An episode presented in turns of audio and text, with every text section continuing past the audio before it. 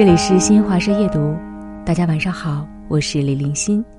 今晚我们一起来分享经营生活的方式。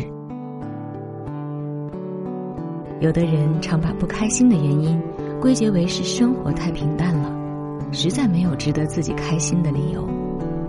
但其实生活的颜色取决于我们自己的脸色。如果总是眼里无光，心中无趣，自然看什么都乏善可陈，索然无味。那些快乐的人，未必生活的有多特别，却定然都拥有一个好心态。读书、品茶、赏花，在寻常日子之外，寻找怡情养性的方式，用来滋养自己、取悦自己。越是遇到难关，越要努力保持乐观，面带微笑的过好每一天，而种种不如意之事，也就这样随着他们洒脱豁达的言行悄然而解。喜欢一句话：生活就像一杯白开水，放点盐它是咸的。放点糖，它是甜的，全看你如何调剂。经营好自己的心情，管理好自己的情绪，再平淡的时日，也能生出无限温暖和喜悦。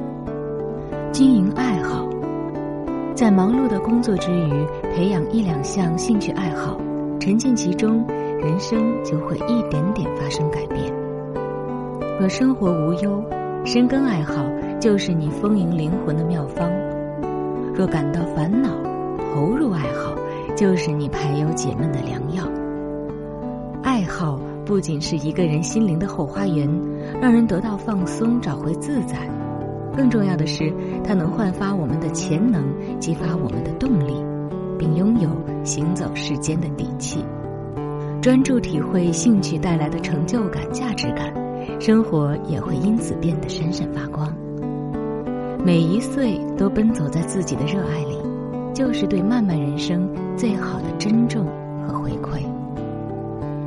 经营时间，看过一句话：时间对每个人都是公平的，但他会给把握它的人甘甜的蜜，给浪费它的人一杯苦酿。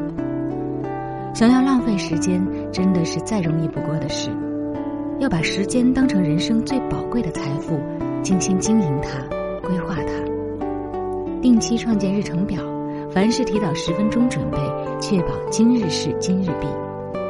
这些习惯看似微小，却足以在日积月累中成就一个更优秀的你。你怎么对待时间，时间就怎么回报你。